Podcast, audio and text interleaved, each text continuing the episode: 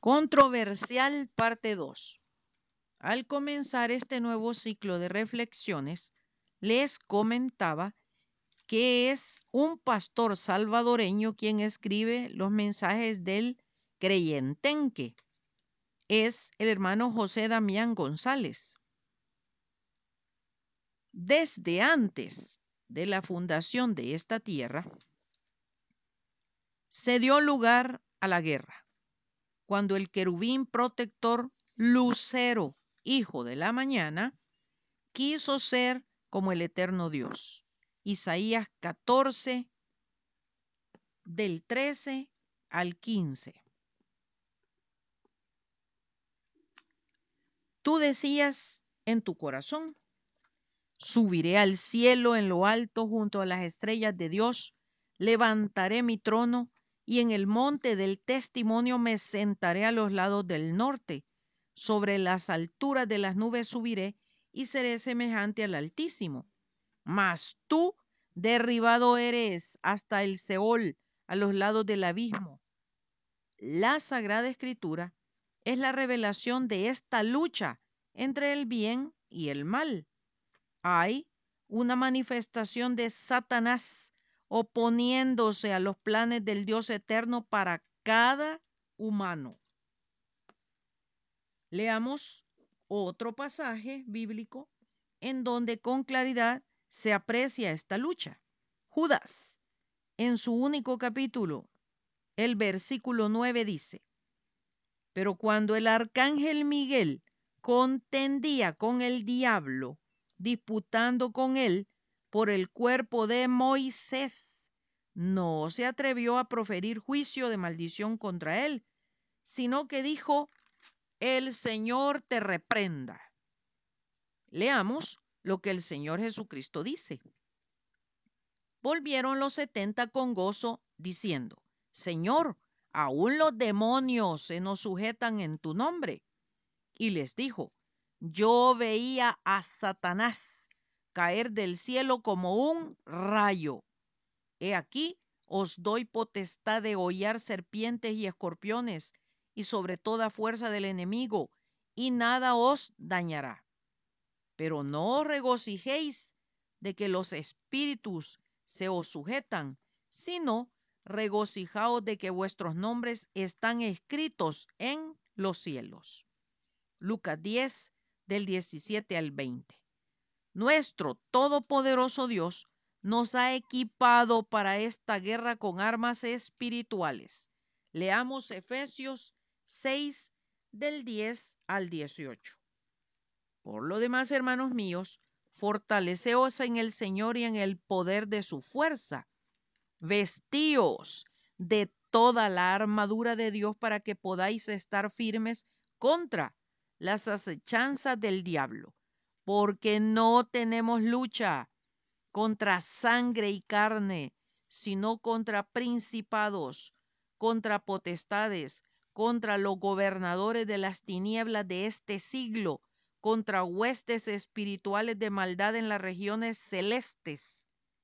Por tanto, tomad toda la armadura de Dios para que podáis resistir en el día malo y habiendo acabado todo, estar firmes. Estad pues firmes, ceñidos vuestros lomos con la verdad y vestidos con la coraza de justicia y calzados los pies con el apresto del Evangelio de la paz. Sobre todo, tomad el escudo de la fe con que podáis apagar todos los dardos de fuego del maligno. Y tomad el yelmo de la salvación y la espada del Espíritu, que es la palabra de Dios, orando en todo tiempo, con toda oración y súplica en el Espíritu, y velando en ello con toda perseverancia y súplica por todos los santos. Lamentablemente, la gran mayoría de la humanidad está dormida bajo la influencia del príncipe de este mundo. Segunda Corintios 4:4 dice, en los cuales el Dios de este siglo cegó el entendimiento de los incrédulos, para que no les resplandezca la luz del Evangelio de la gloria de Cristo, el cual es la imagen del Dios. De tal manera que la maldad, la violencia y las guerras imperan. ¿De dónde vienen las guerras y los pleitos entre vosotros? No son de vuestras concupiscencias, o sea, deseos, apetitos, pasiones, placeres, las cuales combaten en vuestros miembros. Santiago 4.1. Que haya maldad, pleitos, guerras entre los incrédulos, es decir, bastante, pero que las haya en los que hemos sido llamados a hacer luz es imperdonable. Porque todavía sois carnales, pues habiendo celos y contiendas entre vosotros, no sois carnales y andáis como hombres. Porque cuando uno dice, yo soy de Pablo, y otro, yo soy de Apolos, no sois carnales. Primera Corintios 3, 3 y 4. El comienzo de la contienda es como el soltar de las aguas. Deja pues la riña antes de que te de que empiece. Proverbios 17, 14. Para nosotros los creyentes, las normas de vida y de conducta ya no deben ser las de este mundo. Tampoco debe gobernarnos el orgullo, sino el Santo Espíritu de Dios. Proverbios 23 dice, es honra para el hombre eludir las contiendas, pero cualquier necio se enredará en ellas. Los buscapleitos. Mi tío Chon, con la inteligencia que da la vida bajo un arbolito de amate y una taza de café con un pedazo de semita, contándome sobre los tipos de creyentenques que existen.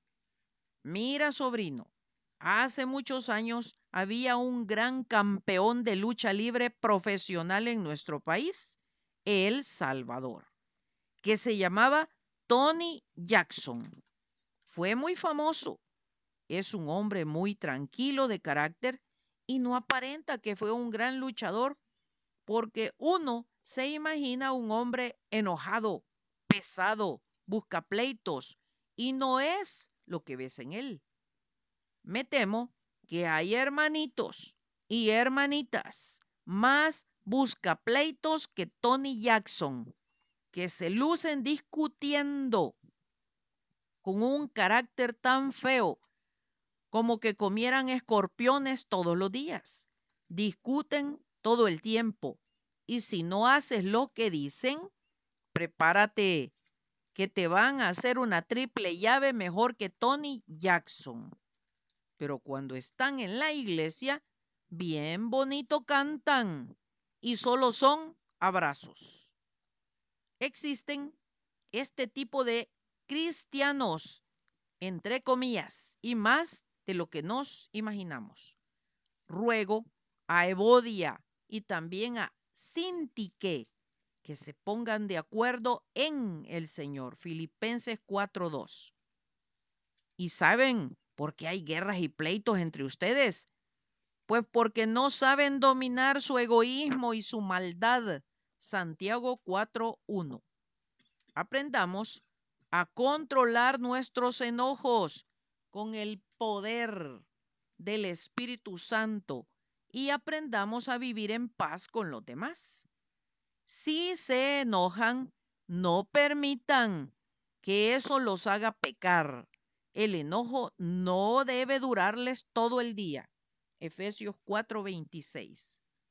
No hay ninguna necesidad de estar peleando con nadie. Para eso, Dios nos ha dado la inteligencia para ponernos de acuerdo sobre diferencias y más para los creyentes que debemos dar buen testimonio. Efesios 4:3 nos dice, esforzándoos por preservar la unidad del Espíritu en el vínculo de la paz. Ojo, bendiciones.